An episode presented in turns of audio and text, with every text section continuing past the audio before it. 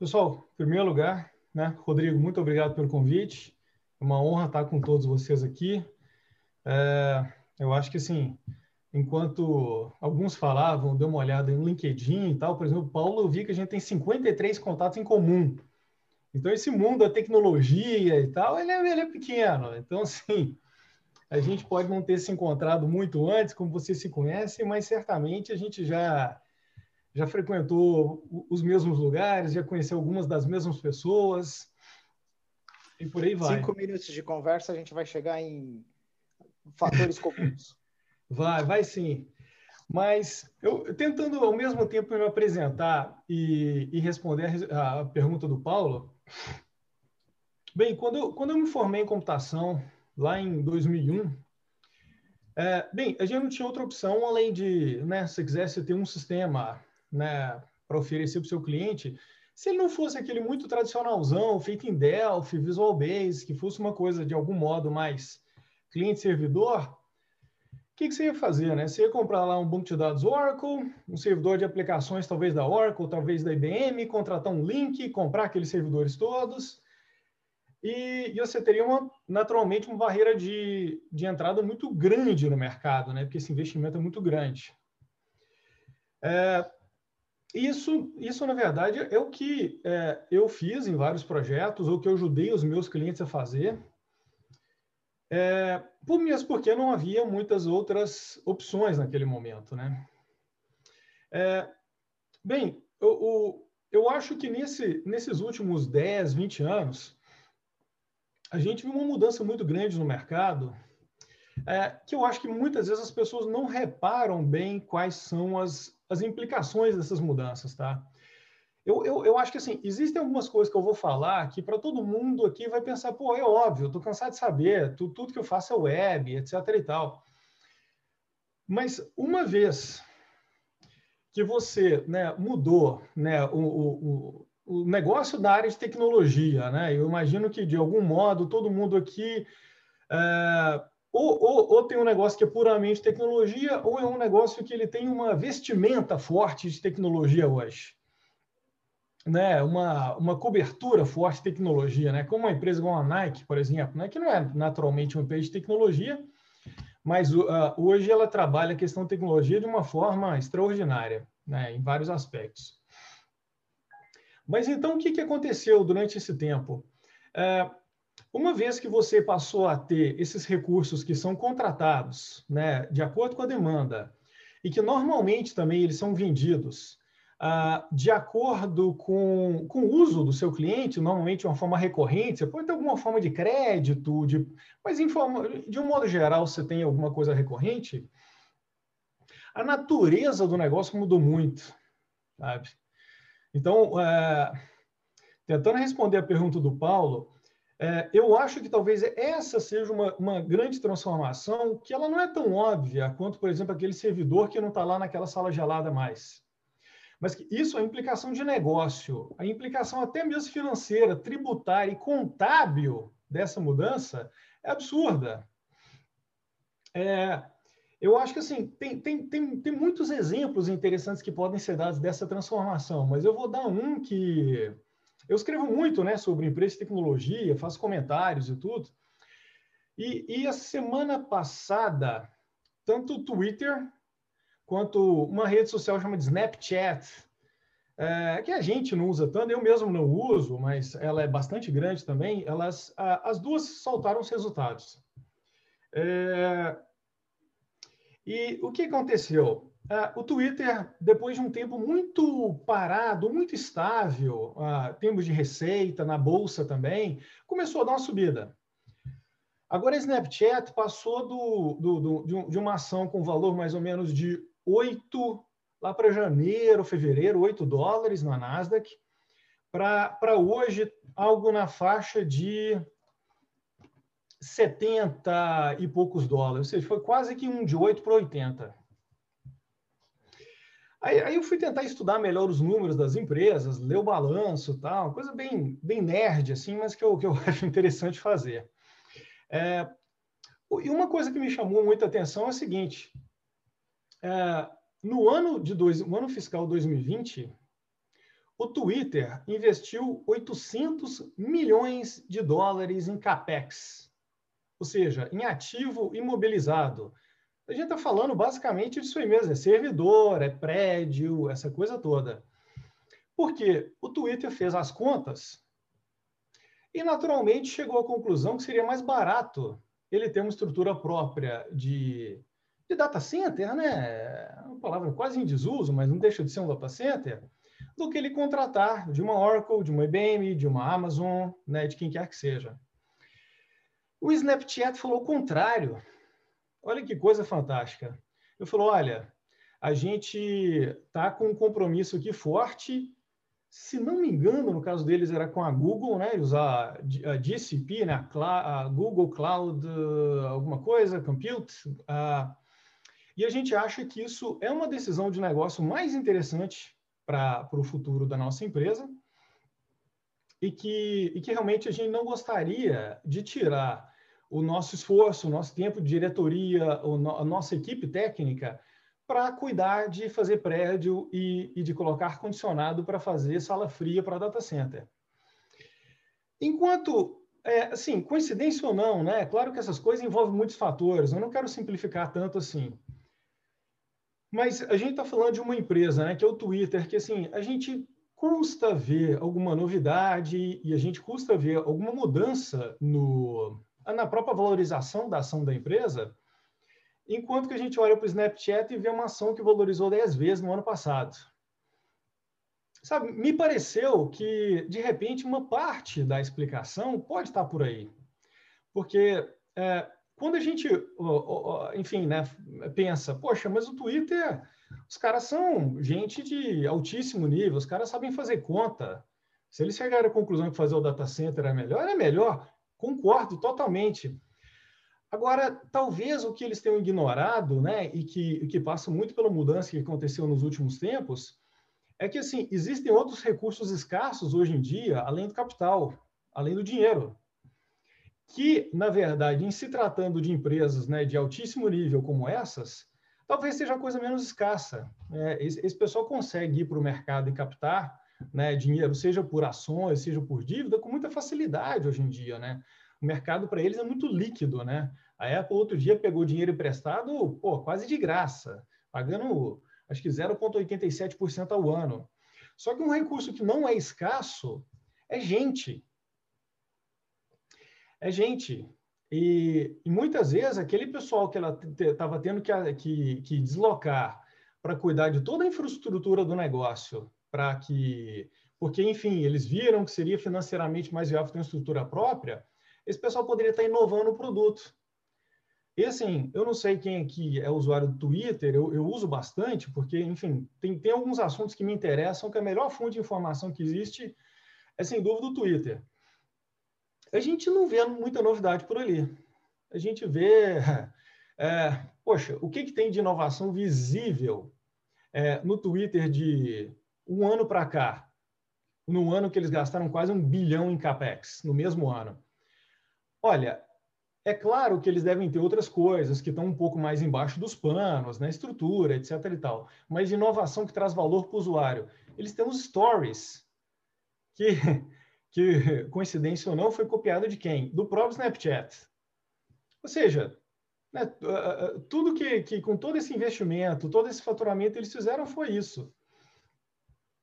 E, e, e uma outra, e uma outra uh, faceta também dessa mudança que a gente está tá tendo, é, a, ainda olhando até pelo, pelo viés financeiro muitas vezes, é que a forma de se entender um negócio, uh, o valor do negócio e, uh, eu diria até mesmo assim, de analisar um balanço, um DRE, já não é mais o mesmo.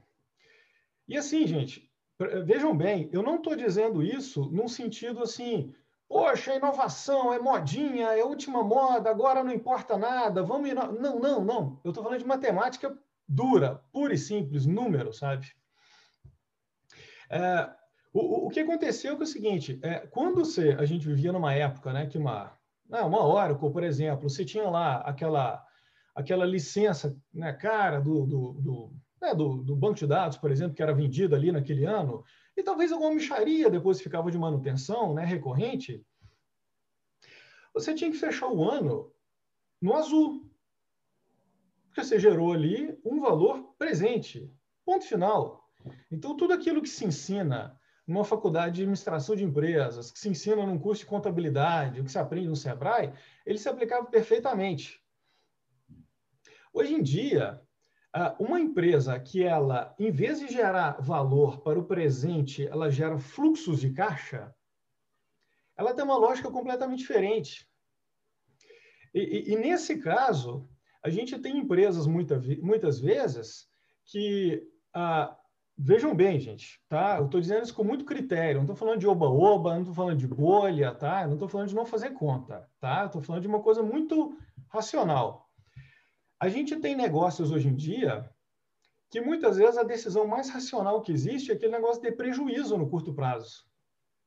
Porque veja bem, eu não sei o quanto, por exemplo, vocês estão acostumados com os termos CAC e LTV. Eles são muito simples. CAC é quanto você gasta para trazer um cliente para dentro de casa e o LTV é quanto que aquele cliente vai te gerar ao longo do tempo. Só que preste atenção, ao longo do tempo, né? Muitas vezes está falando de um, dois, três, quatro, cinco, dez anos. Se, por exemplo, você cria um negócio que você tem uma relação CAC-LTV muito boa, por exemplo, com 100 reais eu trago um novo cliente e ao longo do tempo esse cliente vai me trazer mil, dois mil, três mil reais, meu Deus, você criou uma maquininha de transformar 100 reais em mil, dois mil, três mil reais. Qual é a decisão mais racional, né, de quando você tem um negócio assim e que não é nada, o que não é nada absurdo, que os números que eu estou usando como exemplos são, são números bons, mas não são absurdos. É você colocar o pé no acelerador com a maior força possível. Pô, eu tenho aqui uma maquininha que transforma 100 reais em 2 mil reais. O que, que eu vou fazer? Poxa, eu quero o máximo de input possível para que saia o máximo do outro lado. E muitas vezes, isso significa até mesmo você comprometer todo o seu lucro do ano, ou até mesmo até mais do que o seu lucro do ano e captar recursos no mercado. É, porque você sabe que você está você tá criando uma série de, de, de ativos que geram fluxo de caixa ao longo do tempo. É, então, por exemplo, é, quando o, né, as pessoas, por exemplo, que investem em bolsa de valores, elas pegam uma empresa desse tipo e vão analisar múltiplo, múltiplo de receita pode fazer algum sentido, mas elas vão analisar, por exemplo, o múltiplo de lucro. Ah, não, ela está aqui a 10 vezes o lucro anual. Por uma empresa desse tipo que eu estou falando, isso não faz o menor sentido. Zero, zero, zero, zero, zero. Porque essa empresa pode estar deliberadamente postergando o seu lucro para o futuro, porque ela sabe que é um excelente negócio fazer isso. Então, é, com isso, por exemplo, a gente vê análises é, de IPOs, é, até em grande imprensa, eu guardei muito bem, eu tenho uma apresentação minha, é, o, o, o tweet de uma jornalista de um grande jornal, eu tenho guardado aqui numa apresentação, não sei se é do New York Times ou uh, Wall Street Journal, um desses muito grandes, na ocasião de uma do IPO, né, da, da, de uma empresa chamada Snowflake, que é uma empresa na área de infraestrutura, bem muito interessante. Falando que estava sendo, enfim, eu não me lembro os números agora, um valuation altíssimo para uma empresa com prejuízo de tanto. Só que, é, curiosamente, é, essa foi talvez, acho que talvez a segunda vez na história que Warren Buffett investiu numa empresa de tecnologia. A primeira vez tinha sido na Apple. Ele andou comprando muita ação da Apple. Aí, é, aquela coisa assim, poxa, será que a menina aqui do, né, do jornal está entendendo mais de, de finanças que o Warren Buffett? porque realmente ela não estava entendendo que aquela empresa, se ela, de um dia para o outro, ela parasse de investir em aquisição de clientes, ela tinha ali é, algo que pode ser, por exemplo, comparável, para fazer uma analogia, a uma, uma pessoa que, que criou um enorme patrimônio de casas de aluguel. Ela, é, aquilo ali vai gerar um fluxo de caixa é, né, não, não, é, não é uma comparação muito exata, porque no caso, né, esses, esses fluxos né, de empresas de software, eles têm um início, meio e fim, pode ser um ciclo muito longo, mas eles terminam algum dia. Enquanto que de um imóvel não tem muito tempo para terminar. Mas, enfim, não conseguindo imaginar muito uma, uma outra analogia, eu acho que essa é muito interessante. É, é, é como se falasse, olha, é, eu tenho aqui dezenas ou centenas de imóveis de aluguel, é, só que ao mesmo tempo é, ele está adquirindo cada vez mais imóveis de aluguel. Mas olha a loucura, pessoal. Antigamente, é, o que aconteceria né, num, num negócio tradicional? Vamos, vamos, vamos nos até esse, por exemplo, na imobiliário. Se, se eu pegasse o meu lucro do meu aluguel das minhas casinhas e revertesse na compra de novas casas, eu teria um novo ativo no meu balanço. Só que no, no, no, nas empresas de tecnologia, eu tenho uma despesa. Mas quem, quem, quem vai dizer que, do ponto de vista de negócio, do ponto de vista gerencial, que não é ativo? Tá? Eu não estou querendo mudar a regra contábil, não me entendam mal. Mas, assim, é, num, num, outro aspecto, se fosse analisar o seu negócio, você pode falar, poxa, se eu tenho mil coisas aqui, mil intangíveis que geram caixa, poxa, isso é um ativo? Eu não é? Alguém, alguém, alguém discorda? Né? Eu não estou falando da norma contábil tradicional, não. Eu estou falando num sentido né, financeiro que qualquer pessoa entende, como você compra uma ação que gera dividendos. É, então, isso ah, faz com que realmente a, a forma da gente enxergar os negócios ela, ela seja diferente em, em, muitos aspectos mesmo. Né? Eu acho que vai é, desde o aspecto que você se apresenta para o mercado, da forma que você entende o negócio, da forma que você faz a sua gestão financeira, da forma que você vende, a barreira de entrada que você pode ter para o negócio, né? Porque por exemplo, né, o caso do, é, é de uma AWS, por exemplo, né? É, grande parte do, uh, do negócio é self-service. Uh, com, com, com o tempo, né, como é, foi a pioneira né, nessa parte de cloud, eles foram criando uma estrutura muito pesada também de venda corporativa. O Google está tendo uma dificuldade relativamente grande assim para entrar nesse mercado, porque o Google é uma empresa muito acostumada a ser sempre self-service, mas também se vai chegando em contratos, às vezes, que valem né, milhões por ano de cloud, pô, não dá para o cara clicar num site também e sair comprando. É, mas então, enfim, eu acho que eu me estendi aqui bastante, tem, tem outras coisas que eu já estou pensando, mas eu estou com medo de, de, de devagar muito. É, faz sentido, Paulo? Que fazer uma, fazer uma, uma, uma, uma colocação, e aí já dando continuidade, porque assim, vou usar o exemplo da Oracle. De alguns anos para cá, ela se transformou exatamente como você colocou. Ela percebeu todo esse movimento e ela fez o custo de trazer cliente ficar cada vez maior, porque ela é. deixou de ser uma empresa de venda de ativos, ela vendia hardware, software né, e sistemas, para ser uma empresa de serviços. Okay? Então, ela reprogramou todo o seu posicionamento de mercado, aonde ela passou a vender software as a services, uhum. plataforma as a services, infraestrutura as a services. Claro que ela não foi para briga de frente, então ela não se armou e foi brigar, por exemplo, com a AWS para poder ter um hosting. Ela investiu, por exemplo, em toda a sua infraestrutura, para poder ter uma bela de um belo de um data center e ter, por exemplo, as melhores aplicações para poder chegar para Clique Mais e oferecer um RP, por exemplo, uma otimização de transporte, um warehouse management e assim sucessivamente. Ela quer chegar perto do usuário final. E aí vem uma grande transformação. Ela investiu muito em vendas, e ela mudou esse perfil. Ela tinha um vendedor de ativo uhum. que largava a caixinha no cliente, ó, uhum. sumia, voltava um ano depois para renovar a, a, a, licença, né? Aí, Rodrigo, na hora de a gente gravar isso e colocar no site, você corta, porque senão eu vou ter que mandar o currículo para a galera aqui.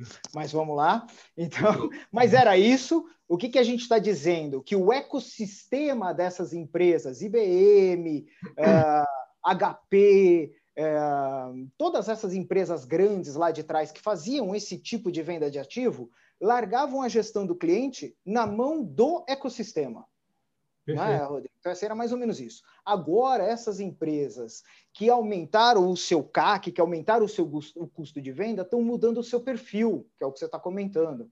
O seu perfil é um perfil de gestão do cliente, que trouxe isso que você comentou, a, o, a receita recorrente. Eu estou indo para o varejo, como, como a gente está comentando. Eu estou vendendo em todas as oportunidades ou todos os meus touches que eu tenho na empresa. Eu vou vender para o controller, eu vou vender para o gerente de contabilidade, eu vou vender para o gerente de logística, eu vou vender para o advogado, eu vou vender para todos os meus donos de centro de custo, de uhum. centro de lucro, eu vou vender para todo mundo. Por quê? Porque eu estou vendendo um OPEX, eu não estou vendendo mais CAPEX.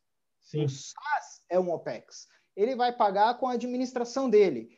E aí muda o conceito, porque se eu quiser perdurar no mercado, como você comentou, ah, o aluguel de casa é algo que pode perdurar, porque aquilo eu investi num ativo. Claro que a Oracle fez um investimento lá atrás, claro que isso está por detrás de um P&D, por exemplo, que é um outro conceito de business que está sendo depreciado nesse investimento que está aqui no mercado, mas vamos, mas assim, se eu quiser perdurar no mercado, esse meu contrato de três anos, de cinco anos que eu fiz com o meu cliente, depende de um negócio chamado Customer Success ou Customer Experience, ou o que efetivamente eu tenho que começar a incluir noções de inovação.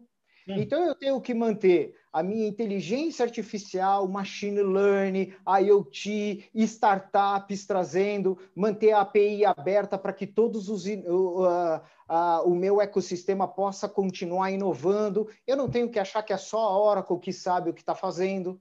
Né? Por exemplo, para entrar no mercado de, uh, de varejo, eu tenho que saber que eu tenho ecossistema de varejo que sabe fazer, por exemplo, frente de loja.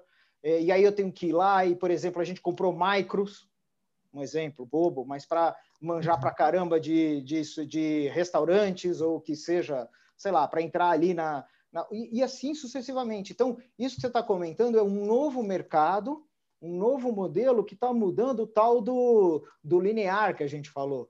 E, e muda todo dia. É, é o serviço, muda todo dia. E são nessas oportunidades que a gente, empresas de tecnologias, como você comentou, a Google, como você comentou, Microsoft, por exemplo, eles estão tendo que pular alguns metros e se reinventar todo dia. A gente tem treinamentos diários, a gente tem processos diários. Não dá para dizer que a gente tem um dia igual o outro aqui. Porque tem feedbacks dos clientes dizendo assim, puta, ó, do jeito que tá, não tá legal, brother. Você tem que fazer um, uma prestação de serviço diferente.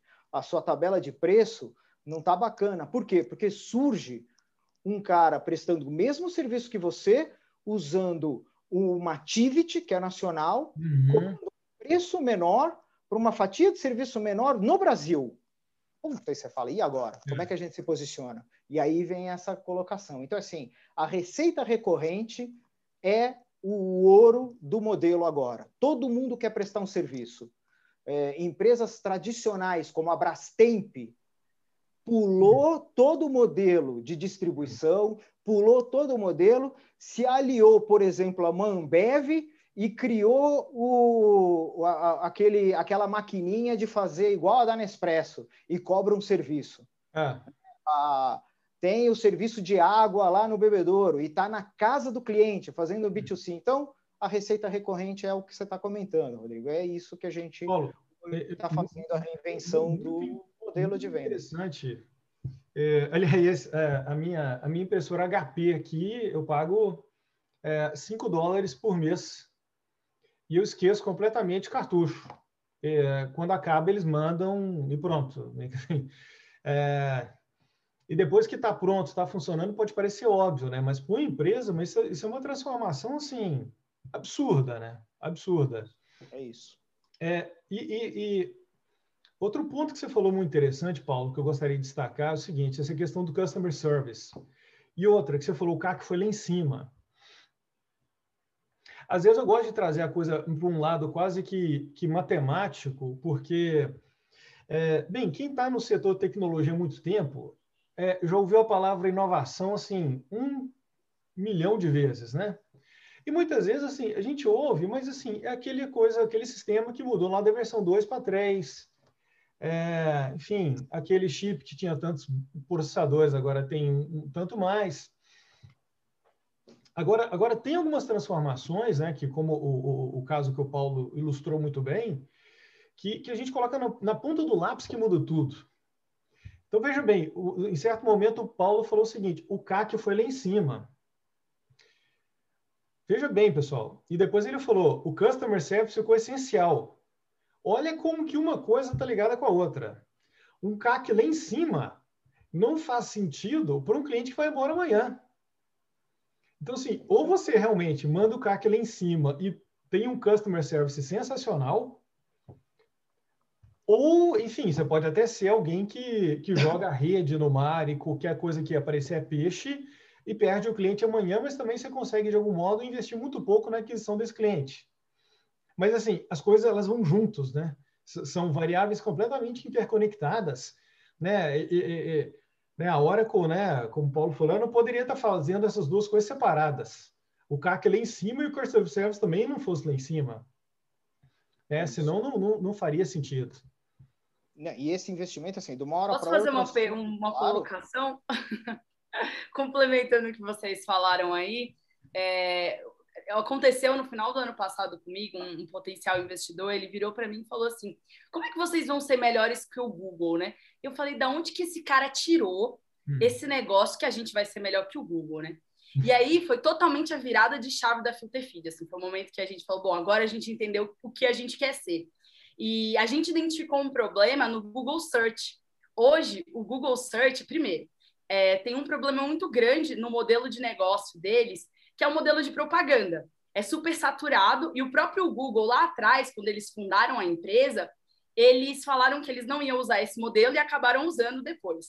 É, e é um dos maiores prejudiciais hoje para o Google Search, né? Tem um documentário que eu vou até deixar depois aqui no, nos comentários, que ele conta é justamente como é que os engenheiros do Google ficam tentando resolver o problema do, do Google Search, né? E só que o problema não é um botão ou outro, é um problema muito mais de modelo de negócio do que de você incluir um botão ou outro. E aí a Filterfeed a gente achou essa janela de oportunidade de é, filtrar informação que existe em toda a internet, que é basicamente o que a o que o Google faz, né? Ele organiza essa informação, a gente também organiza, mas a gente filtra ela depois e direciona para o universo profissional. E a gente viu que esse modelo era totalmente escalável, né?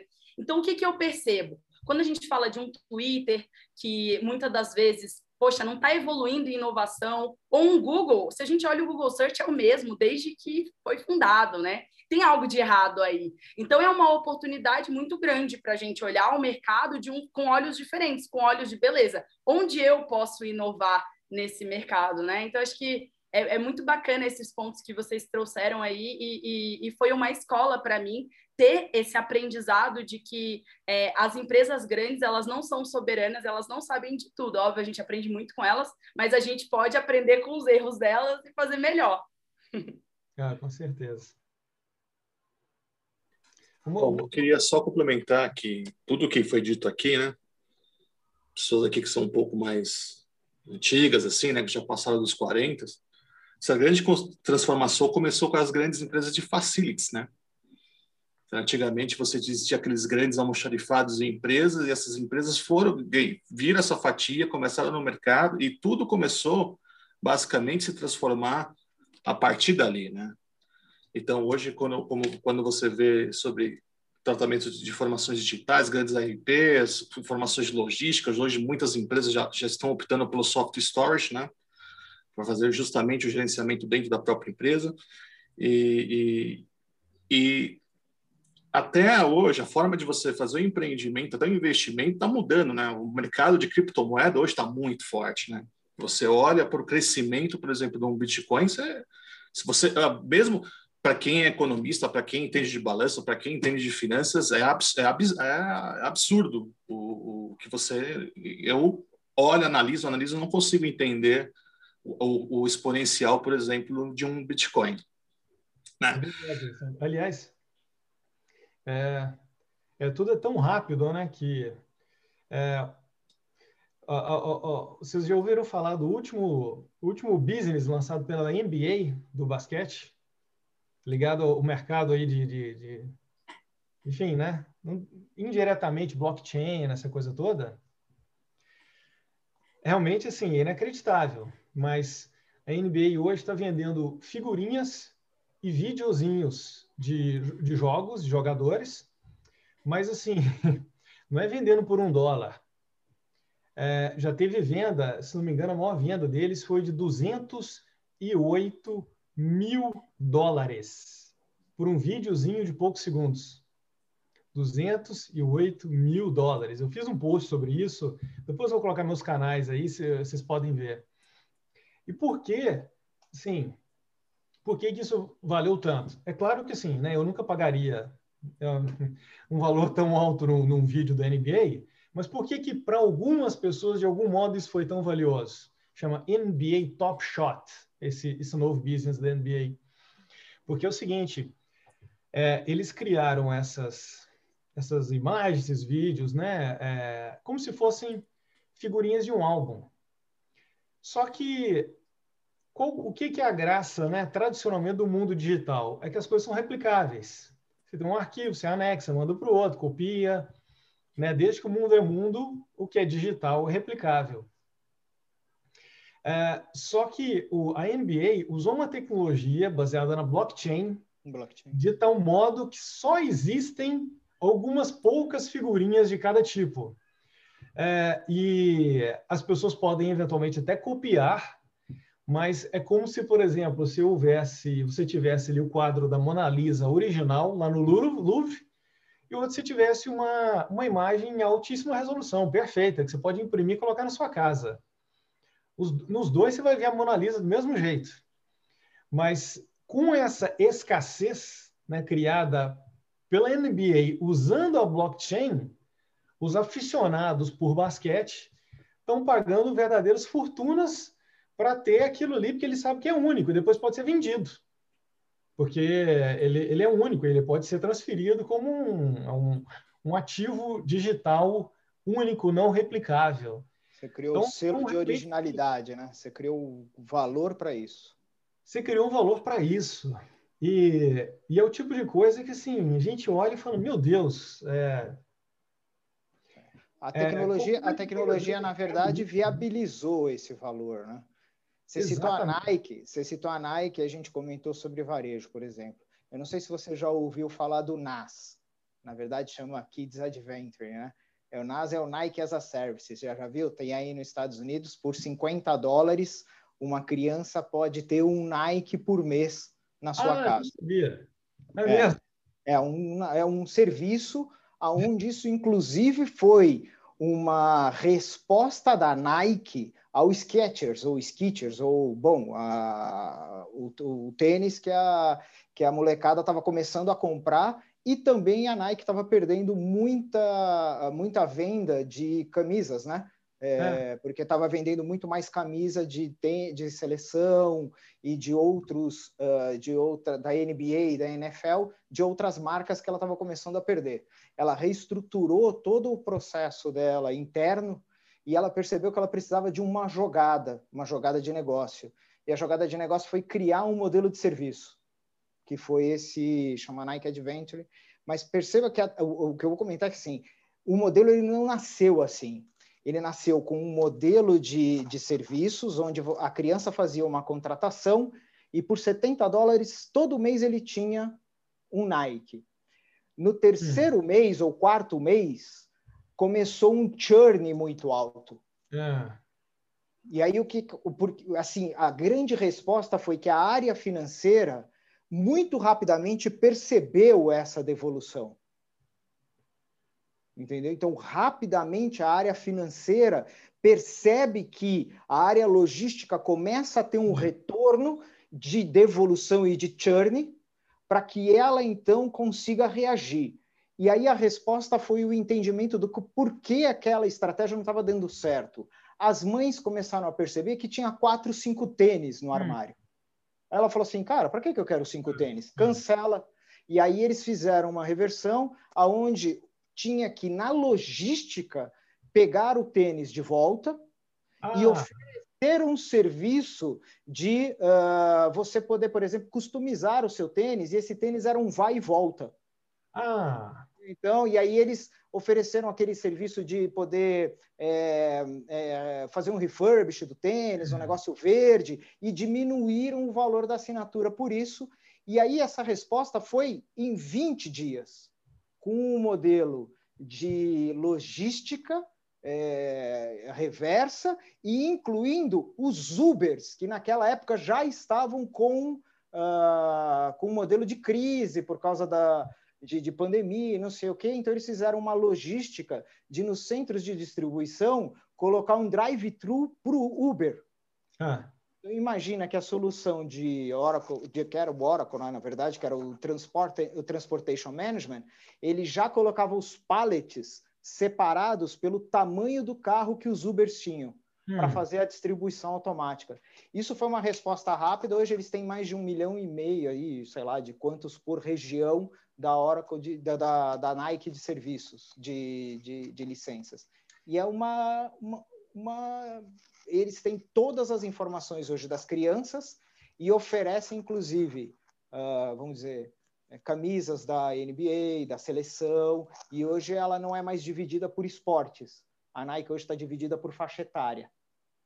Então, hoje você tem a Nike Kids, Nike... Ah. É só para comentar e reiterar que é, tem um processo de serviços hoje, até em empresas como a própria Nike. Fantástico, né? E, e eu acho que sim. É, é, não é que necessariamente né, o modelo de assinaturas ele seja a salvação da lavoura, né? seja uma panaceia para todos os negócios. Sim. Mas para muitos negócios ele pode fazer sentido. Ah, tudo é assinatura? Não, tem que fazer conta.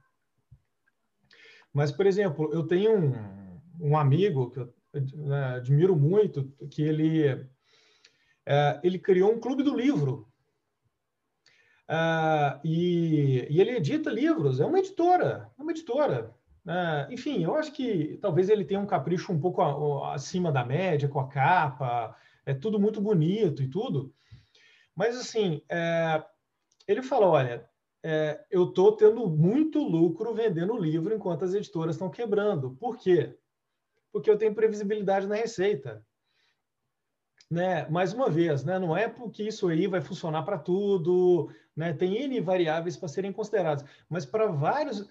Eu acho que a questão é a seguinte: eu diria da seguinte forma: se para o seu negócio houver uma, uma uh, houver um casamento bom né, desse modelo de recorrência e você realmente conseguir transformar seu negócio, igual o caso, por exemplo, da, da HP, né, que hoje eu recebo o, o, o, o, cartucho em casa, provavelmente pagando mais que eu pagava antes, tá? Mas, enfim, esquecendo completamente sobre esse assunto, provavelmente esse concorrente ele vai te matar. Não é que eu estou dizendo que para todo modelo de negócios a recorrência vai fazer sentido, mas se fizer e o seu concorrente conseguir adequar o negócio dele a isso, Uh, ele, ele provavelmente vai chegar num nível de agilidade, praticidade, previsibilidade na receita que ele não vai deixar espaço para você. E o que acontece é que, tanto no negócio digital, mas mais ainda no negócio físico, essas adaptações não são simples. Né? Imagina, pegar uma Oracle, por exemplo, e mudar Fala, olha, em vez de entrar aqui um milhão no caixa agora, vai entrar não sei quanto por mês. Meu Deus! Isso é uma loucura fazer isso. Porque assim, é, você quer um milhão hoje. Você não quer 50 mil por mês para ir entrando Não, você quer um milhão hoje, poxa. É, a... Você assusta o mercado, porque tudo isso você tem que comunicar. Né? Então, é verdade. faz parte do seu plano estratégico. Imagina, isso. Nós, qualquer empresa dessa não é uma empresa de sócio que tem a sua informação fechada e tem um PNL. Essas empresas, estou falando de empresas de médio para grande, elas põem seu plano estratégico no mercado e elas dependem, inclusive, da, da, da, da dos seus investidores acreditarem nessa estratégia. Exatamente. E, e, a tendência, né, muitas vezes, é do faturamento até cair. Você postergou a receita, você jogou para frente, né? É, então, eu acho que, sim, é, é, um tempo atrás eu dei uma ajuda para uma pessoa que estava com uma startup muito legal na área de, de, de, de recorrência, assim, também para um produto alimentício. É, na hora que eu, que eu fui analisar os números, é, a margem era muito baixa. Então, é, eu falei, olha, super legal, estava vendendo, estava crescendo, parece que assim, o valor gerado para o cliente estava ótimo, para a empresa não estava. Eu falei, olha, realmente, se você não conseguir cobrar mais caro, o seu negócio não vai viabilizar. Então, né, não é porque é recorrente que né, necessariamente vai ser um bom negócio. Mas caso seja possível, é, né, imagina, por exemplo, uma concorrente da HP que agora esteja resolvendo fazer o que ela faz.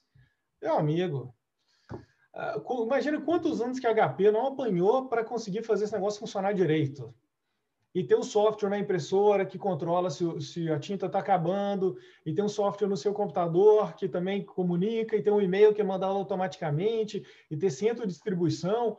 Na hora que você está em casa recebendo aquilo na porta de casa, é tudo muito simples, né? Mas vai lá, tá na liderança de uma empresa dessa, colocando um negócio desse para funcionar. Pô, é um. Não se esqueçam que uma já ficou pelo caminho, a tal da Xerox. Você lembra da Xerox, não? Que era uma que trabalhava com isso, já foi ficando pelo caminho algumas delas, né? A Xerox já era uma dessas grandes aí que né? então outras competidoras, Canon e todas que estavam aí no meio dessas de impressão já foram ficando do caminho porque talvez não resolveram um embrólio de distribuição, de é. fornecedores, né? É verdade. Desafio. E, pô, e, e, o varejo, hein, Farias? Poxa, eu. Permite, um, tão... permite um questionamento aqui.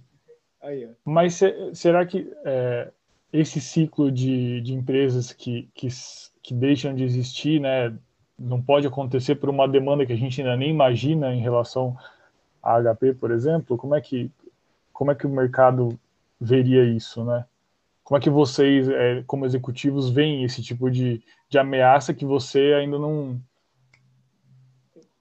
eu vou, eu, vou, eu vou fazer uma provocação, por exemplo. Né? É, a própria digitalização foi uma, foi uma demanda que ela acabou surgindo em detrimento dessa provocação. Né? Chegou um determinado momento que você precisava reduzir custos, que você precisava correr atrás. Você começa a surgir, por exemplo, com digitalizações no lugar de impressões. E você surge com empresas ou com serviços de digitalização. E aí surgem oportunidades de empresa de armazenamento, de gestão dessas, é, dessas imagens. E depois, melhor, como é que eu pego uma imagem digitalizada e transformo ela em texto para poder administrar esse texto? E aí é o que você comentou, oportunidade. Né? Ou é, se a empresa não se adaptou, né? Se uma Polaroid não conseguiu se administrar, se, se adaptar na época é, de que uma é, uma imagem de, virou digital e não se recolocou, e assim sucessivamente. Quer dizer, a gente tem que estar o tempo inteiro atenta, as empresas têm que estar o tempo inteiro atenta para poder se reposicionar.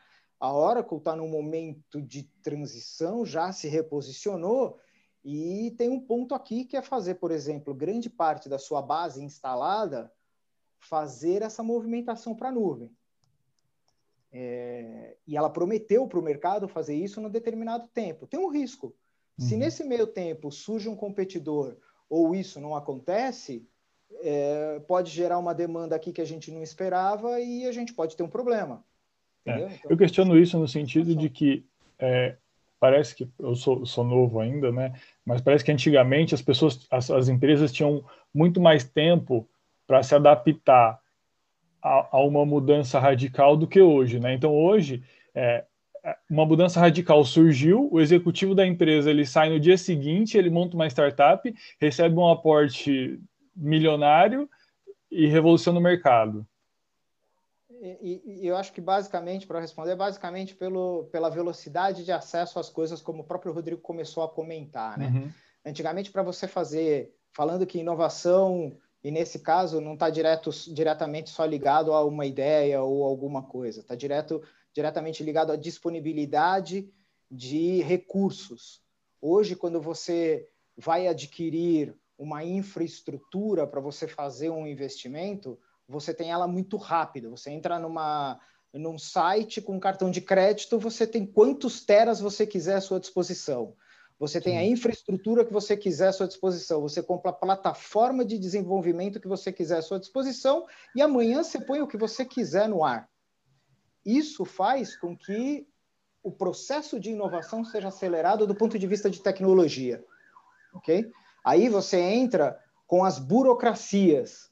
Né? Então, hoje, as burocracias também começaram a acelerar, tendo em vista que a gente tem nota fiscal eletrônica, tendo em vista que a gente tem, por exemplo, abertura de empresa cada vez mais rápido, a gente tem algumas coisas que lá atrás a gente não tinha, né? Sim. Então, é, esse ciclo, né, eles ficaram bem mais rápidos, acho que essa é a visão, assim, hoje a gente tem as coisas, e, e deveria ser mais rápido até, vamos dizer assim, né? É, eu, eu, vou, eu vou tentar responder a sua pergunta, Rafael, pegando um gancho em alguma coisa que a Letícia falou agora há pouco, que perguntaram, né? Como que você vai ser melhor que o Google? O, o interessante também, gente, é reparar que muitas vezes é, a gente é, um caminho interessante para o sucesso é, não, não passa necessariamente por ser melhor do que a empresa estabelecida. Né? Assim, é, por exemplo, o Skype não era melhor do que pagar uma fortuna de ligação internacional. O Skype funcionava muito mal. É, o, o, os celulares, smartphones que foram tomando espaço dos laptops, eles eram piores que os laptops em vários aspectos. É óbvio que você tem que ser melhor em alguns aspectos também, é óbvio, né? Você tem algo que é pior em tudo, né? A não ser que você seja pior em tudo, mas seja muito melhor em termos de preço. Aí você pode ter um negócio que é interessante. Isso acontece também. Né? Hoje, por exemplo, eu acho que uma empresa de RP, eu não vou dizer RP de grandes empresas, mas uma empresa que, que tem RP para empresa de um porte médio, por exemplo, talvez que exemplo que eu daria? Talvez a, a TOTOS. A... É, hoje, hoje a empresa que usa o SaaS, ela tem que obrigatoriamente ter a linha para atender todo mundo, mas você tem o TOTOS, você tem um conta azul, Exatamente. Mas, Paulo, o que eu ia. É o próprio NetSuite da própria Oracle, que ela tem que ter o nível para atender todo mundo, todas Exatamente. as operações. Porque muitas vezes o seu concorrente hoje, pensando no médio e longo prazo, talvez seja muito mais o Conta Azul do uhum. que, sei lá, TOTOS. Uhum. Porque, enfim, o Conta Azul ele surgiu outro dia fazendo meia dúzia de coisinhas. Aí melhorou, melhorou, melhorou, melhorou. Com uma estrutura de custos que veio lá de trás daquele modelo SaaS, enxuto, na nuvem, enquanto de repente uma, uma TOTOS, uma empresa desse tipo, é aquela, aquele elefante, né, que tem toda a estrutura de custos e de gente é, cara e de vendedores e por aí vai. E dali a pouco tem né, cliente de um, de, um, de um RP, né, não vou dizer de grande empresa, mais uma vez, mas de média, que começa a olhar e fala, poxa, quer saber? Esse sistema aqui do Conta Azul, ele não faz tudo que eu preciso, não, mas ele é tão mais barato, tão mais prático, eu vou para lá. Ah, tem duas ou três coisinhas que vão fazer falta? Tem, mas ah, para economizar esse tanto aqui, eu vou. Então, eu acho que é, é muito enganosa né, essa visão de, poxa, você não vai bater o Google, sendo que, na verdade, a grande questão, assim, é, qual é o micro nicho em que você vai ser extremamente eficiente? Né? Dali você vai criar o seu, seu império, né? Uhum. Mas, pô, bater o Google, ninguém vai bater o Google. Ninguém. Sim. Quem, quem, quem vai bater a IBM mainframe? Ninguém, nunca. Quem vai bater a Oracle em banco de dados? Ninguém, nunca. Quem vai bater o Google em busca? Ninguém, nunca. É, assim, a, a gente pensa muito em inovação, ah, empresas que ficam para trás, mas algumas coisas não ficam, não. Eu, eu acredito que até o, enquanto houver mainframe, a, quem vai dominar o mercado vai ser a IBM. Enquanto houver uhum. banco de dados relacional né, de grande porte, quem vai dominar é a Oracle. Enquanto houver busca na internet, quem vai dominar vai ser o Google. Só que você cria novos mercados. É, eu, eu, eu, eu, levantei a pessoal, levantei a bola por um, por exemplo, é, de, de entender como que é uma empresa como a Oracle, que é é, ampla dominante é, se preocupa com, com, as, com as coisas que ela não consegue tocar ou que ela não consegue ver, entende? Eu, eu trabalho na PwC, eu sou consultor, eu sou consultor sênior do Corporate Finance da PwC. E eu vejo que algumas linhas de serviço da PwC não se prepararam para algumas mudanças de mercado que aconteceram assim hiper rápidas e engoliram o, o nosso serviço. E hoje, é, produtos que a gente oferecia, que a gente liderava no, no middle market há cinco anos atrás, cara, hoje a gente pena para vender. Entende? É nesse sentido. É, a, minha, é a, minha, a busca do meu entendimento é como que, como que essas as, as principais, as grandes organizações que a gente tem de pessoas de grandes organizações, é, vem, é, é, lidam com coisas que elas não conseguem ver agora. Esse é o ponto. E aí eu digo, eu vou, eu vou até colocar, por exemplo, o próprio Farias e aí o Rodrigo, e até para a gente colocar outras pessoas, por exemplo, não existe uh, um setor, e aí eu, eu coloco a Oracle e eu, a própria uh, tecnologia nesse jogo, porque o varejo, por exemplo, é algo que tem que estar o tempo inteiro olhando para o que ele não vê, porque é o que o cliente está pedindo. O cliente está pedindo o tempo inteiro coisas que ele está mudando à vontade, né, Farias? Então, assim, Hoje, a Oracle Sim. só tem um jeito de. E aí é o que, por exemplo, e eu não vou, não é crítica, né? Na verdade, é o que talvez a gente. E a gente tem essa autocrítica e deveria ter essa autocrítica, é o seguinte: é escutar o cliente. Uhum. A gente fez duas estratégias nos últimos seis, sete anos, que foi fazer uma, uma estratégia chamada Deal Tank e uma estratégia chamada Focus Group. O Deal Tank foi fazer pela América Latina várias reuniões é, provando os vendedores como se eles estivessem fazendo vendas com clientes fakes, hum. aonde o nosso time estratégico estava vendo como esses vendedores estavam fazendo a venda, nesse modelo de transição de serviço. A gente voltava com isso e reorganizava todo o processo de treinamento. E o uhum. focus group era trazer clientes de TOTUS, Conta Azul, de todos os nossos concorrentes e escutar o que eles estavam reclamando, o que eles estavam falando de bem e trazer isso para dentro. Por exemplo, a gente trouxe um, um, uh, um, dos, um, um, concorrente do Conta Azul, um concorrente de é, Sênior, um concorrente de TOTUS na nuvem chamado NetSuite, que é um, hoje um cliente que atende tudo. Então, assim, por exemplo, é, para varejo, assim, eu acho que é um dos principais, né? Não tem como, por exemplo, é, vou me meter nessa brincadeira, é, até porque eu nasci numa padaria, não tem como um madeiro hoje, por exemplo, estar tá sobrevivendo se ele não tivesse esperto e não tivesse, por exemplo, criando Jerônimo. É, Exatamente. Tá... Aí você entrou na minha área, hein, Paulo? Pois é, cara. Então, assim, para mim. Vamos lá, ó hoje é a brincadeira. Então, vamos lá. Respondendo aí o Rafael, que eu achei a pergunta do Rafael bem, bem interessante, né? Como não ter cegueira e aproveitar o bonde que está passando, né? Porque as coisas mudam muito rápido, como a gente viu aí. E aí eu tenho dois cases interessantes, né? Primeiro a Leroy Merlin, que é líder aí no mercado de home center aqui no Brasil, e do outro lado a gente tem um macro atacadista, que eu, quando eu era criança, eu ia no macro como atacadista. E hoje a gente vê o macro derretendo ao longo do tempo, né? Com a carteirinha.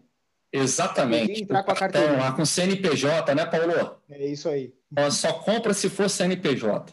Então, assim, Rafael, é, respondendo a tua pergunta aí, como é, aproveitar o bonde e não perder, né? Isso.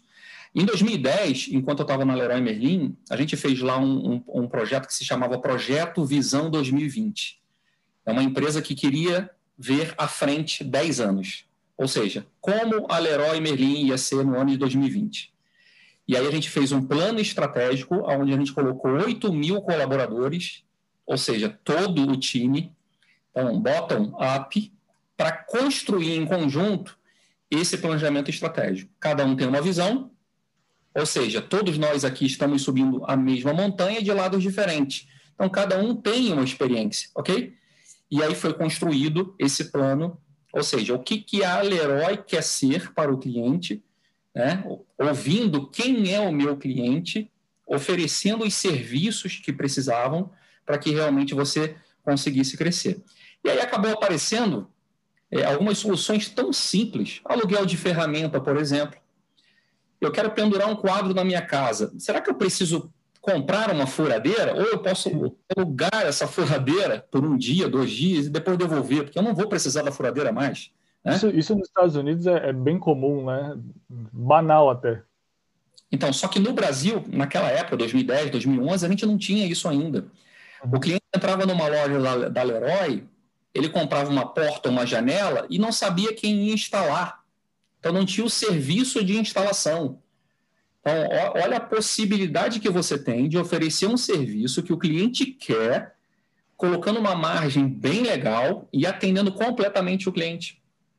Hoje a gente vê, por exemplo, a Telha Norte, você compra na Telha Norte, que é um dos principais concorrentes aí da, da Leroy, e você pode ter uma consultoria via WhatsApp, vídeo do WhatsApp, para saber como instalar aquela janela, aquela porta. Quer dizer, então, o primeiro case aí é o seguinte: como fazer bem e não perder o bonde é envolvendo todo o time, abrindo para essas inovações.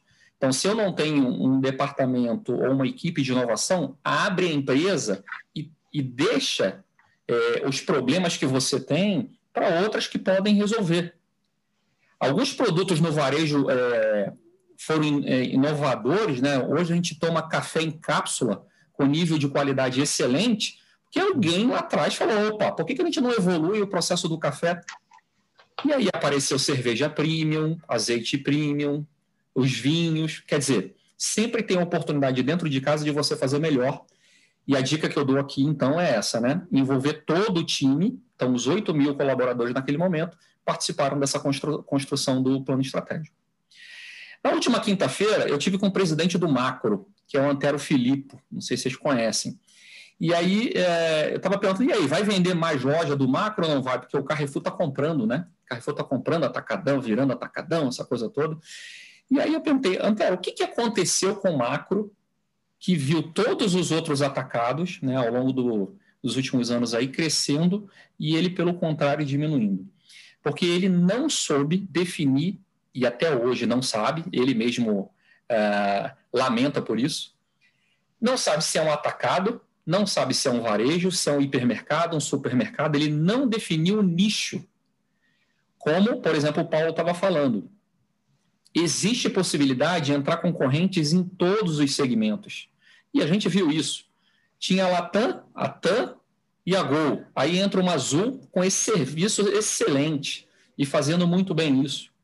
A gente está vivendo algumas mudanças, como, por exemplo, você pode ter um carro por assinatura aqui no Brasil já. Várias marcas já estão fazendo isso. E como é que vão ficar as locadoras?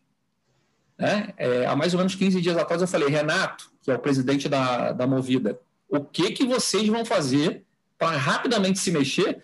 Porque a, a, as montadoras estão no, no processo de assinatura direto para o cliente final. E aí, como é que vai ser isso? Então, precisa quebrar a cabeça para fazer um negócio se manter perene, né? Então, a gente consegue ver dentro do varejo, é, e aí nos últimos 10 anos, uma empresa que é líder, que se, se coloca como líder, e eu costumo sempre falar isso, né? Você está onde você se coloca. O que, que você quer para a tua vida, pessoal e profissional? E a Leroy quer ser líder, continua sendo líder.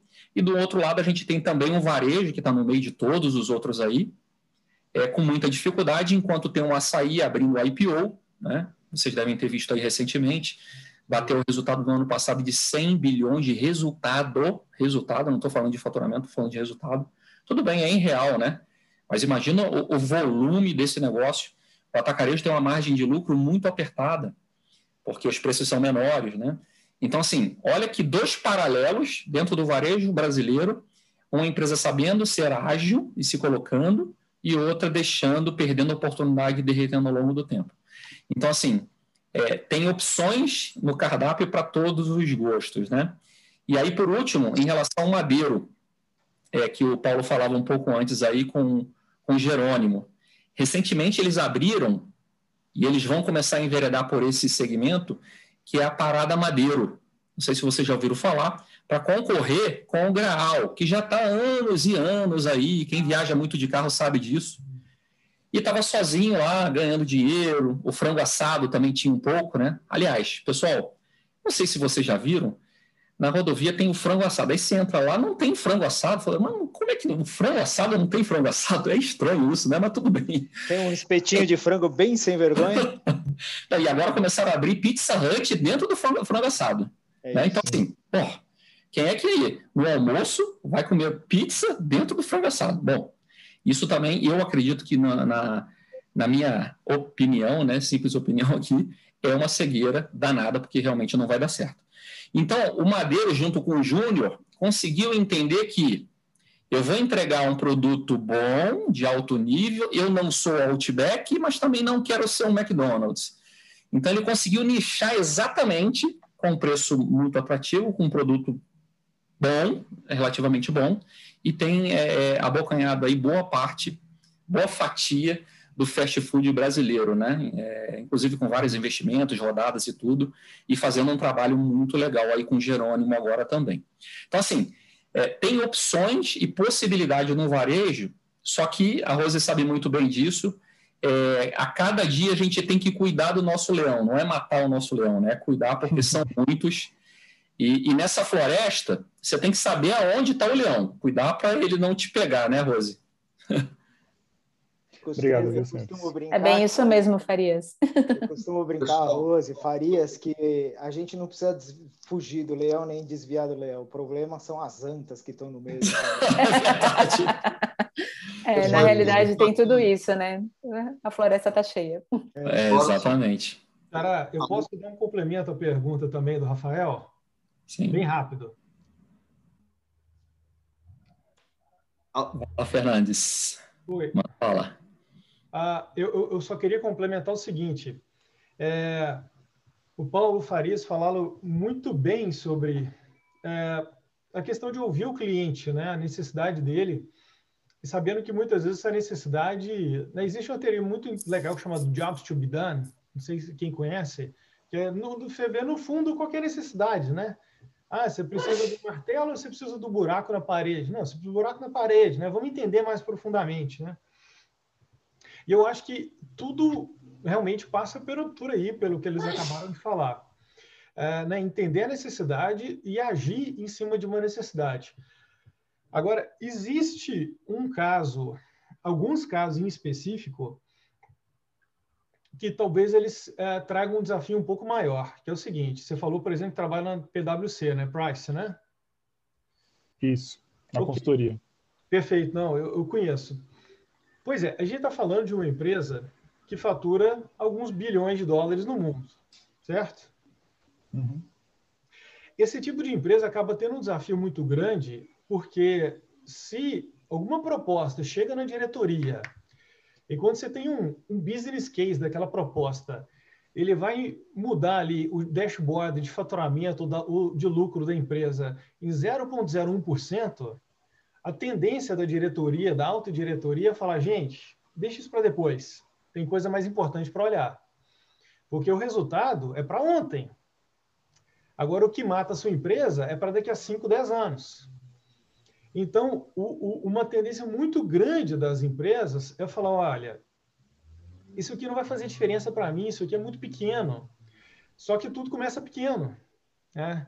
Então, eu vou, vou, tentar dar um exemplo bobo no caso da, da Price, mas imagina, por exemplo, é, né, a gente tem esse inferno tributário no Brasil, né? Imagina uma startupzinha lá do interior de Minas que fez um, um sisteminha lá que vai lá no XML da nota fiscal e consegue sacar algumas coisas e mostre a, a Price vê isso e fala, puta, não, a gente trabalha com coisa mil vezes maior. Não, isso aí, isso é um brinquedinho, isso é um quebra-galho, isso aí não, não tem nada a ver. Tá, ok, talvez seja.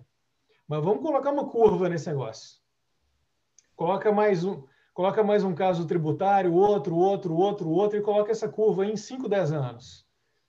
Sim, em tese, com a evolução do sistema, com o uso de inteligência artificial, etc. e tal, isso mata as empresas de auditoria tradicionais, no limite, no limite, no limite. Né? Claro que as coisas não são tão rápidas e tudo. Agora, o problema é o seguinte, né? se, se uma empresa como a Price, por exemplo, está preocupada lá com os maiores clientes do Brasil, porra, eu sou uma puta auditoria, tem o um nome, e fala, porra, esses caras aí estão brincando com a padaria da esquina, isso eu não vou levar a sério, na hora que esse cara começar a incomodar, vai ser tarde demais.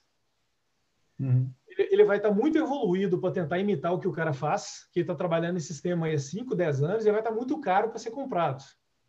Sim. Pessoal, então, alô, alô. Oi, vocês estão me ouvindo ou não? Sim. Então, então o microfone aqui fica, fica meio subindo e descendo. Ah, a não. gente está aqui, ó, 21 e 10, tá? é, o, que, que, eu, o que, que eu ia propor? É, do Rodrigo, falar um pouquinho, é, eu, que eu, eu acho super pertinente, dar, dar um panorama aí do que, do que ele fez aqui no Brasil e como é que ele chegou no Canadá. Eu acho super interessante. O que vocês acham? Aí a gente mais uns, uns 15, aí a gente já vai, já vai, já vai encerrando. Não, ah, eu acho bom, porque se deixar eu fico perguntando a noite toda aqui. vamos lá, vamos. Tá, olha, pessoal, é, no Brasil, é, ainda quando eu estava na faculdade, eu comecei uma, uma empresa de tecnologia que, que foi uma empresa principalmente de serviços, até a gente não trabalhou muito com a Oracle, mas a gente trabalhou um pouco com a IBM e, e via ação, Paulo. A gente lidou muito com o pessoal lá da ação informática lá. Então, provavelmente a gente deve ter alguns amigos em comum ali. Eu fui IBM um tempo também. Ah, foi da IBM? Ah, é, tá. Próximo da ação, pode ser que é dessa época aí. Ah, pode ser sim. É, então a gente fez algum, vários projetos é, interessantes, muita coisa para banco de pequeno porte, a empresa ficava, fica ainda, porque eu, eu vendi a minha parte, mas ela ainda existe para bancos de pequeno, pequeno porte em Minas. E talvez o maior projeto que a gente tenha feito foi a informatização de toda a saúde pública mineira. É, hoje, é, existe uma fundação em Minas Gerais chamada FEMIG, que cuida dos grandes hospitais públicos, que eram cerca de 23, mais ou menos. E a gente fez um projeto bem grande, a coisa assim, de mais de um milhão de linhas de código, que, que informatizou essa turma toda é, em nuvem é, e que acabou talvez sendo um dos primeiros projetos do Brasil de uma coisa que é, hoje né, é, deveria ser bastante óbvia, né? não sei como é que está, mas assim, o prontuário do paciente é o mesmo nos 23 hospitais, é que todo mundo acessa o mesmo sistema, né? Mas, assim, é, é, eu não, como eu disse, né, eu não sei como é que está hoje em vários hospitais, mas o normal, né, cada lugar que você vai, você é um paciente e perde informação, né? É, então, enfim, tem vários outros projetos interessantes que a gente fez. É, e durante esse tempo que eu ainda estava com essa empresa chamada ETEG, ETEG, é, a gente criou uma startup chamada Escola em Movimento, que, como diz o nome, era uma, uma solução para comunicação entre família e escola. A gente, a gente criou uma solução uh, móvel, white label, para as escolas. Então, a gente chegava para cada escola e falou, olha, você quer ter uma aplicação aqui com seu nome, suas cores, sua marca, para você fazer toda a comunicação com as famílias? Uh, e uh, eu acho que isso está bastante comum hoje em dia em, em qualquer escola, boa escola particular, mas a gente foi pioneiro nisso. Uh, não, não, vou dizer que foi o primeiro, mas a gente deve tá a gente certamente estava na primeira leva de startups a fazer isso. Uh, a gente chegou, a gente teve investimento anjo, a gente teve venture capital e aí a gente acabou vendendo o, a startup para um grupo educacional que tem ações na Nasdaq, que um, um pessoal bem bacana que, que fica lá no Nordeste. A SAS? Oi? A SAS? Não. Não. É... Puxa, me fugiu o nome agora. Ok, foi só, acho. É, eu, eu, eu, já lembro e te falo. É, o, o, o, a, a, empresa ainda existe com o nome de Escola em Movimento, mas hoje é parte né, desse, desse grupo educacional lá do Nordeste. É, isso foi. O Nordeste é o grupo C, Rodrigo? É, como, como você disse, Faca? É o grupo C? Que é, é da UNG aqui no. É Ser Educacional, né? Ser Educacional, isso. Isso mesmo. Exatamente. Ah, tá. É, então, mais ou menos nessa época, eu, eu, fiz a minha saída lá da Escola em Movimento, acabei decidindo vender a minha parte na, na ETEG para os meus, meus sócios e, e outros negócios também que eu tinha alguma participação. E, é, e, isso foi em cerca de 2016, 2017. Em 2012, eu tinha sido convidado a vir ao Canadá conhecer essa região aqui, que é a região de Waterloo, que é meio que o Vale do Silício do Canadá. E então eu estava querendo uh, ter uma experiência internacional, né, trabalhar em startups né, de fora do Brasil para ver como que funcionavam as coisas e tudo. Aí eu peguei um, um, um visto que chamado de Startup Visa, que é um visto que eles dão para empreendedores. Foi um negócio bem legal, assim, acho que foi, o, se não me engano, o 17º Startup Visa emitido pelo Canadá, é, de acordo com a experiência de, de uh, empreendendo e tudo. Uh, aqui eu tive a experiência de participar tanto da, da criação quanto de, enfim, de negócios que já estavam em andamento dos mais variados tipos, que realmente eu estava querendo, né, uh, entender um pouco de como é que funcionam as coisas, né, fora do Brasil, como que, uh, enfim, como que é a forma, vamos dizer, norte-americana, americana, canadense de fazer negócios. E tem sido uma experiência extremamente interessante. Uh, de certa forma, agora eu já estou começando a, a, arrumar minhas malas para uma volta para o Brasil, porque né, efetivamente eu, eu queria ter essa experiência e que valeu assim muito, muito, muito a pena. Acho que uma das melhores decisões da minha vida, mas não, não era um projeto também para toda a vida. Então, eu acho que é, é como se eu estivesse chegando no momento de graduação, né? Que eu terminei o, o que eu gostaria de fazer. A gente ainda não tem certeza muito exata de quando é que vai voltar, mas a gente já está se preparando e hoje eu já estou começando até a dar mais foco a alguns projetos e, e alguns negócios que eu estou envolvido no Brasil. É, Rodrigo, algum ponto mais específico para não me alongar muito, é, que você acha que poderia ser mais interessante falar sobre essa experiência? Vou, vou, abrir aqui para o time aqui da, da Rose, do Paulo do Farias, se tem alguma dúvida aqui, vocês querem comentar alguma coisa dessa parte aí, do que ele comentou, do que ele falou, do próprio Canadá. E aí também, enfim, tem até uma, uma coisa interessante, a gente comentou, Rodrigo.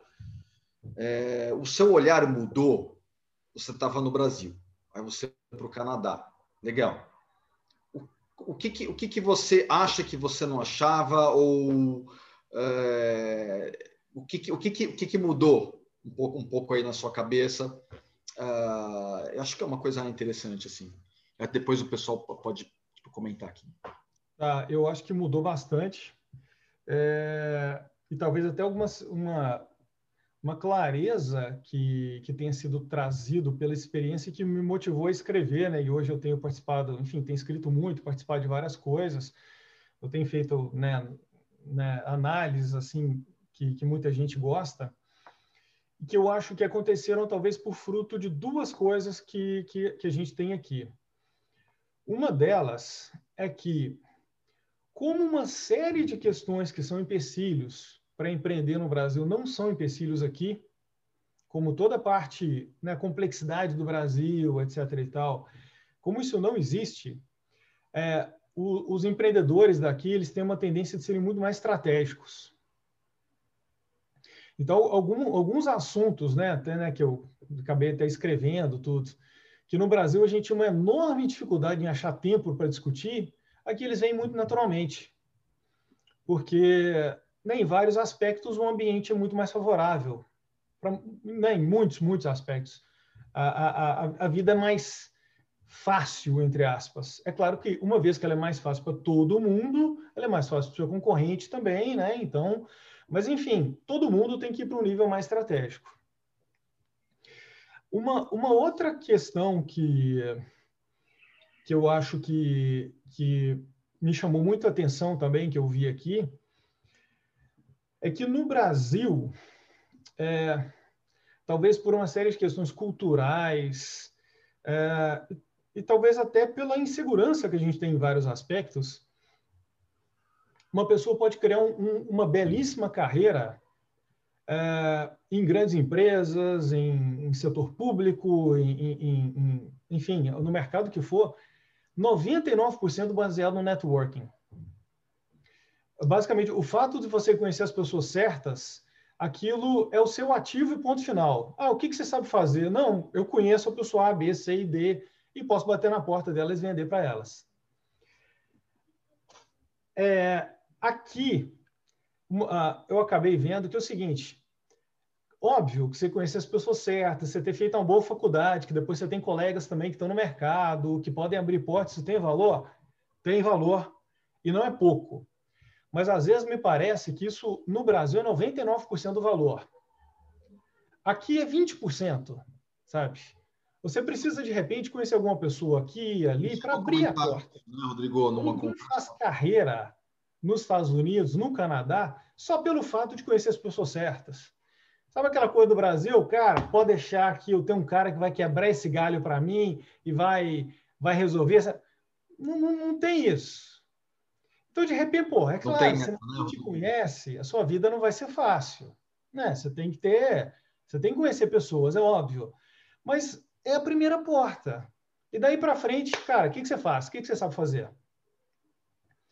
Direto ao ponto, é mais objetivo. E a gente, eu, eu até comentei isso com a Rosa agora há pouco, né?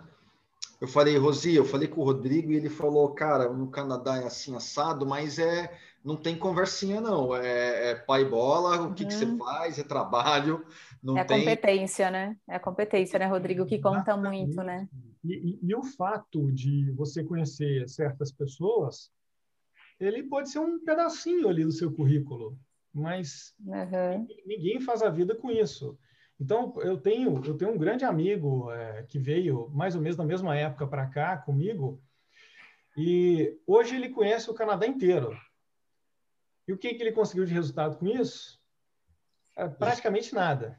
Conhece o Canadá inteiro, ou seja, as, as pessoas, né? Puta, conhece é, todo não, mas- assim, o cara realmente assim, ele teve uma competência em termos de networking absurda, absurda. Realmente assim, o cara eh, rodou e conversou com, com gente muito interessante por aí mesmo. Mas a competência dele meio que parava por ali. É, não deu, não gerou resultados, não gerou. É, então, eu acho que eu diria principalmente essas- esses dois aspectos talvez sejam os que me chamaram mais atenção. Esse, essa facilidade da, da- do funcionamento das coisas que te puxa para um nível mais estratégico e esse papel do, do networking é, e com relação à competência que a gente vê no, no mercado é, daqui. É, Eu ia até fazer um comentário, Rodrigo. Agora a gente tem o Clubhouse. Que assim, é uma ferramenta, né? É uma Claro. ferramenta. Não, na- no- no- eu, eu acho que assim, é importantíssimo. É, eu só acho que, de repente, né, o papel que eu via isso no Brasil e aqui, que eles são um pouco diferentes. Uhum. Tá. Interessante. Algum comentário aqui da, da Lê? A Lê também muito, conhece bastante gente, o Fariz, o Paulo, o Alê. Bom, eu só queria só complementar que uma das coisas que, tratando-se de Brasil, né, a gente ainda, ainda é muito carente, mesmo, de bons profissionais. Né? Às vezes você está num, você tá num mundo extremamente high cloud, puta, trabalhando com streams diretos, com várias tecnologias, mas falta o bom profissional no Brasil Sim, que é o que você encontra no Canadá, nos Estados Unidos, aqui são raros. E, e eu te falo, são raros mesmos. As pessoas que têm uma boa formação, um bom entendimento. Vou te falar, uma boa leitura de dados. Ah, Você pega empresas grandes até, com baitas uns RPs, de, de softwares e tudo mais, o cara não sabe interpretar um simples dado. E isso acontece muito aqui. A deficiência nossa, né? isso, estou te falando por experiência própria, para grandes empresas, enfim, e, e, e para demanda também. Às vezes você não acha o profissional específico porque você fala, ah, está sendo muito exigente. Não, você não tem as qualificações necessárias para obter tal posto. E, Verdade. E isso, infelizmente, nós ainda somos muito pobres nesse quesito. Alessandro, eu acho que talvez é, isso que você falou me puxa talvez uma, uma terceira grande diferença que eu vi também, que é o seguinte: o que, o que, que eu vi aqui no Canadá, participando por milhões de empresas, eventos, conversando com milhões de pessoas, etc. e tal, que eu não via no Brasil? Cara, nada. Mas aqui tem volume, sabe? Por exemplo, você precisa de pessoas desse tipo, você encontra. Você precisa de investimento, você tem. Você precisa de, enfim, do que você precisar, você tem volume nas coisas. Mas, é, sabe, dificilmente eu conversei com uma pessoa aqui que eu falaria, cara, eu, eu nunca encontraria uma pessoa desse nível no Brasil. Ah, cara, encontraria sim, encontraria mesmo. A, a, a, a, diferença é que, sim, no Brasil se encontra uma que se encontra 10, 20, 50. É, talvez até nesse mundo de tecnologia, como tudo acontece muito ao mesmo tempo, a, gente não vê mais diferença. Mas, uh, bem, aqui tem uma, tem uma filial do Google, aqui na cidade, cidadezinha do interior que eu moro, tá? Só que o Google tem 700 engenheiros. Então, porra, os caras têm volume para fazer as coisas, né? Tem volume. Imagina, 700 camaradas de um nível altíssimo. Né? Uma, tenta montar um time desse que a gente tem numa cidadezinha do interior do Canadá. Eu não estou falando da Califórnia, né? eu não estou falando nem de Nova York. É, vai montar isso no Brasil. Você não consegue. Você não consegue achar essas pessoas. Cara, que, que loucura. Né? Eu, e tem, tem uma coisa... manter, né, todos esses funcionários, porque assim, se a gente olha a quantidade de tributos para ter todos esses funcionários de carteira assinada, é. até mesmo o PJ é fora de cogitação, né? A empresa vai quebrar antes mesmo dela faturar. É verdade. E aqui, você sabe como você pode emitir uma nota fiscal? Usando Notepad. Não é exagero. Sabe, a, a, nota fiscal que é um documento que você escreve, foi feito um serviço tal pelo valor tal, e acabou. Não tem nem assinatura. Você usa o Word para fazer uma. É claro que na prática ninguém usa, né? Usa um sistema de gestão. Mas a rigor, pode usar o Word. Então, ah, no Brasil tem essa coisa do RPA, né? Pessoa física não pode fazer nada, porque é complicado, é caro tal. Porque a pessoa física faz, emite e, e, pronto, e fatura como pessoa física, tá tudo bem. Rodrigo, é, então, essas coisas fazem muita diferença, né? Tem uma, uma, uma coisa interessante, assim, não sei se você vai se você vai poder falar, mas, mas eu vou perguntar. É, você, assim, você está falando que você provavelmente volta para o Brasil. Está de mala pronta. É mais ou menos isso. É, começando a arrumar. Está tá começando a arrumar. É, tem algum mercado que você está de olho, que você aposta, que você um nicho ou, ou enfim, também né, é uma pergunta. É você, né, assim, é uma questão às vezes um pouco até é, de estudo seu, né? Mas tem alguma coisa que você tá tá em vista ou você tá vindo para cá? Porque cara não vou para o Brasil porque lá tem tem oportunidade ou eu vou dar uma enfim ou, ou então o clima enfim Vai lá. Olha, eu acho que para quem é, teve toda uma carreira no Brasil, é, tem, né, o, conhece pessoas no Brasil, tem uma ideia de como o, o mercado brasileiro funciona, é, é, mais fácil ver oportunidade no Brasil, por incrível que pareça.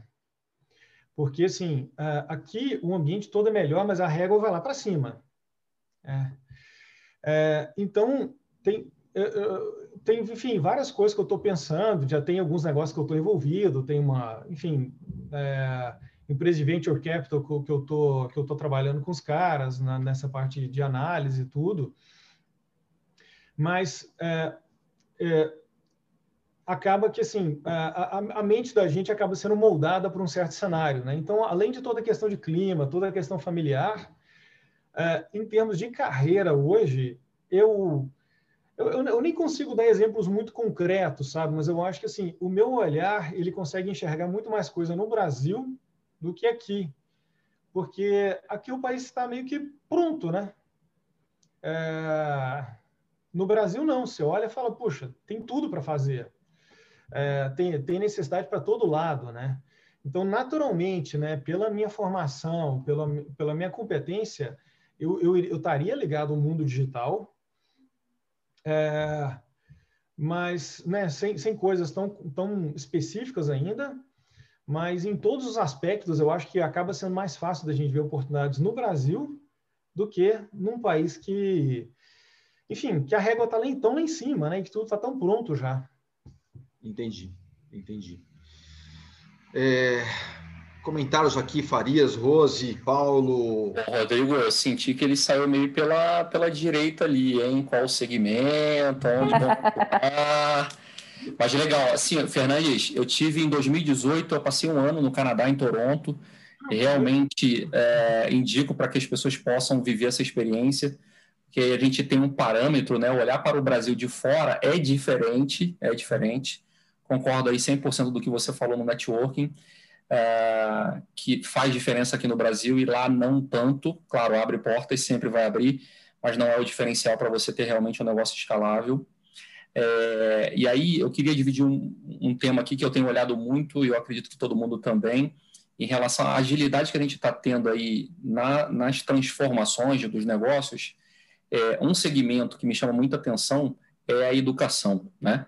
É, microeducação, aquilo que a gente precisa para esse momento. Então, assim, se eu pudesse dar uma dica aqui, né, e para fechar aí o papo, aliás, duas eu queria deixar, primeiro, é olhar muito para esse segmento de educação, tudo que tem no arcabouço, né, estrutura aí de educação, e aí tem digital, tem presencial, que a gente vai voltar em algum momento, claro, óbvio, é, de não ter aquelas formações tão longas, né, e sim mais micro formações, então é uma coisa que eu tenho olhado muito, Rodrigo, tá? É, certamente, é, para mim, faz muito sentido. E uma dica que eu, essa semana, eu não sei se vocês já tiveram a oportunidade de assistir ou não, um filme que fala muito sobre isso, de empreendedorismo, de propósito, que é o Padman. Não sei se alguém já viu aqui ou não, um filme indiano de 2014, que fala sobre um propósito né, de uma pessoa. É, então fica a dica aqui, depois eu vou mandar aqui no chat para todo mundo. É, é um filme longo, duas horas, mas vale cada minuto sobre negócios, desenvolvimento, startup, resiliência. Né? Eu vejo que cada um aqui está num momento da vida, da sua carreira profissional ou de negócios, então, Padman vale cada segundo. Ah, Depois você põe aqui no chat. O, o vou botar, vou botar, vou botar. E assim, ó, só, só um comentário, Farias, do, do, do, negócio da educação que você falou. E eu, e eu, eu assim, eu estou num, enfim, numa, numa questão com a escola da minha filha, porque o corporativo está online ou híbrido, né?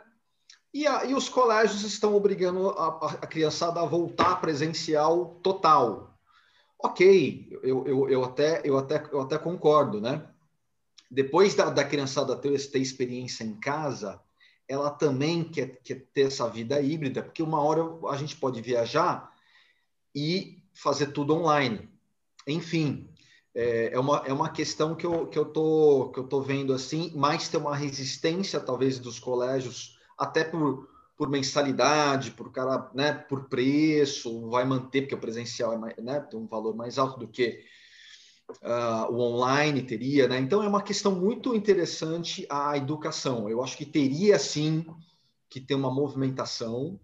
É, se tudo está se transformando, a educação está na mesmice, é, sei lá, de quantos anos atrás aí, o Paulo até já comentou isso uma hora com a gente aqui, sobre isso. Então, fica aí também uma, uma, uma questão que, que, eu, que eu me deparo, tipo, pode ser uma, uma, uma coisa muito interessante. Rodrigo, acho que você ia comentar alguma coisa. Eu acho, Farias, que você tocou num ponto muito interessante, que é o seguinte, às vezes, a, a, as deficiências do Brasil fazem com que ele ande é, rápido em alguns aspectos para compensar essas deficiências, né? Então, por exemplo, esse ponto que você tocou é muito legal e e de, e de fato, é, é, na minha volta ao Brasil, é, é, é, uma coisa que eu estaria muito de olho, porque, assim, por exemplo, você não tem um Hotmart canadense vendendo curso a rodo e com pessoas faturando, assim, cifras. Não existe isso aqui. Porque, de certa forma, a universidade funciona, a escola convencional funciona, então não tem essa demanda latente, né, como tem no Brasil. Outra coisa que eu acho que o Brasil também sai muito na frente é na parte de redes sociais. Eu acho que, assim, é, na média, pelo menos, né? Claro que aqui tem gente muito boa e tudo, mas na média, por exemplo, o brasileiro, as empresas brasileiras sabem trabalhar com o Instagram, por exemplo, muito melhor do que o pessoal daqui. É, então, talvez seja um lado mais cultural, né? Parte do, da rede social, pelo brasileiro ser muito comunicativo, mas essa parte de, de educação à distância, que a gente vê no Hotmart, Eduz, outra, outras plataformas, eu acho que isso é fantástico. Né? Eu acho que uh, tem, tem, tem várias áreas hoje em dia que a educação superior está se tornando algo questionável. Realmente, até que ponto vale a pena fazer Ou não, falar, porra, cara, tem esse cara aqui no, na internet, esse, esse, eu vou comprar o curso desses caras, e em vez de ficar cinco anos sentado lá na faculdade de administração, por exemplo, é. Então, então, de fato, eu acho que você lembrou muito bem, e, e eu, eu acho que tem coisa muito legal sendo feita nessa área e para fazer também, sem dúvida, sem dúvida. Aqui não tem isso. Boa. Paulo? Bom, gente, agradecer aí, acho que a gente já está nos finalmente, né, Rodrigo? Então, assim, também, e eu acho que nesse conceito da, da educação, a gente já conversou várias vezes, eu tenho a, a mudança dentro de casa, isso que o Rodrigo está comentando. Eu, por exemplo, nos últimos dois anos, é, por essa aproximação da transformação digital, é, incluir não a hora extra, a hora extra da hora extra no meu dia. Comecei a dar aula aí já faz um ano e meio, dois anos.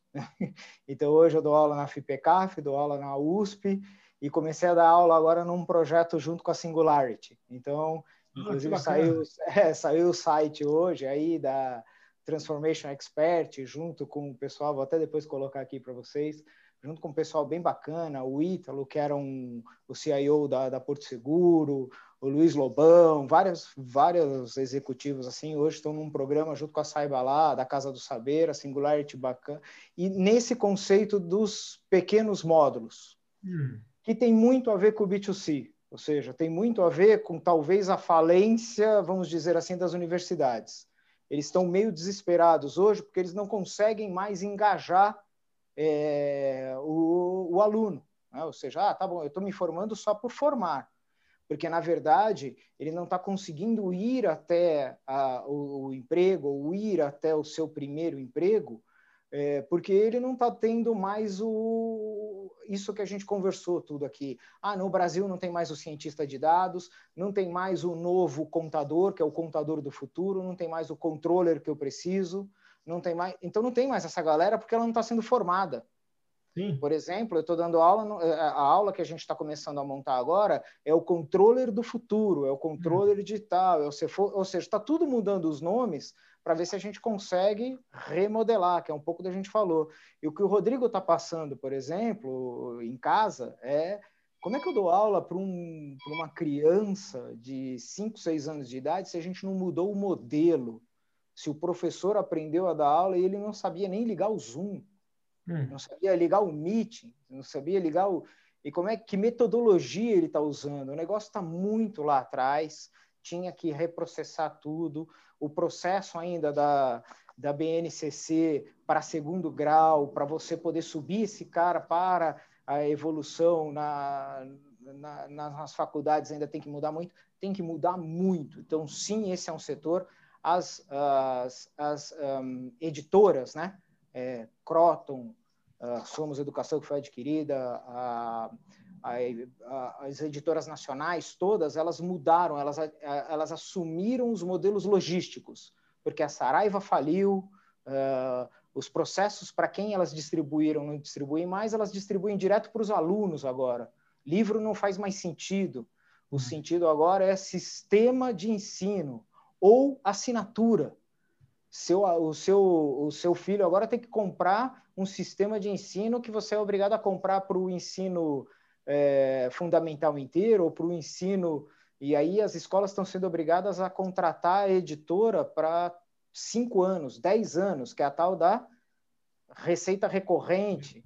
E aí, ou seja, esse realmente é um dos setores que vai mudar e vai mudar muito. Agora, vamos lá. Eu estou próximo da Croton, estou próximo da Anhanguera, estou próximo de quase todas elas. Não se assustem. São cinco RPs que não se conversam. E aí, quando o cara faz a contratação de uma universidade, ele contrata advocacia é, na, no campus físico hoje. Aí, amanhã, pagando ou sendo bancado por um incentivo fiscal qualquer. Amanhã, ou daqui uma semana ele muda, ele quer fazer administração EAD é, pagando com cartão de crédito. Hum. Aí depois, um mês, ele vai passar para publicidade é, num outro processo para pagar com é, incentivo da própria universidade. Se você soubesse o pandemônio que é administrar isso do ponto de vista da universidade, dentro de casa, aí quando eles vão fazer o reporte, tem lá um aluno e meio. Hum. Cara, que porra é essa de um aluno e meio? Cortaram o bicho pela metade? Como é que você gerencia isso? Né? Então, assim, isso é, realmente esse setor está não em ebulição, ele está completamente assim pronto para né? ser implodido. reconstruído. É, exato. Está sendo tá implodido tá pronto, o setor. Está é? Tá implodido, ele está pronto para ser reconstruído. Dizer que a gente vai ter a mesmo processo de formação na graduação, o mesmo a, a Croton passou quatro, cinco anos comprando escolas de segundo grau porque ela queria redefinir quais eram os, as obras que elas iam usar para ela dominar uh, o, o, modelo editorial. Porra, legal. Aí vem a pandemia, muda a porra toda. Hum. Agora ela vai ter que se virar com esse monte de escola. Surge um, um modelo chamado Escola Mais, com um processo mais simples, mais barato, mais moderno, oferece inglês informal, ou seja, cara, realmente esse é um baita isso, modelo. Isso dá, dá, dá, outro, dá outra reunião. E aí é isso. É aí nós estamos nesse mundo aí que é espetacular e que é um Deixa baita. Rosi, quer dar uma palavrinha? Valeu. Rose? Bom, na realidade eu só quero agradecer. Eu acho que essa noite foi muito enriquecedora. Muito obrigada, Rodrigo, Paulo, Farias, Ale e todos, viu? Eu acho que vocês contribuíram muito com a nossa noite, foi muito bacana mesmo. Rodrigo Fernandes, adorei te conhecer. Ah, foi... foi um prazer. E assim, a Letícia também uma fofa.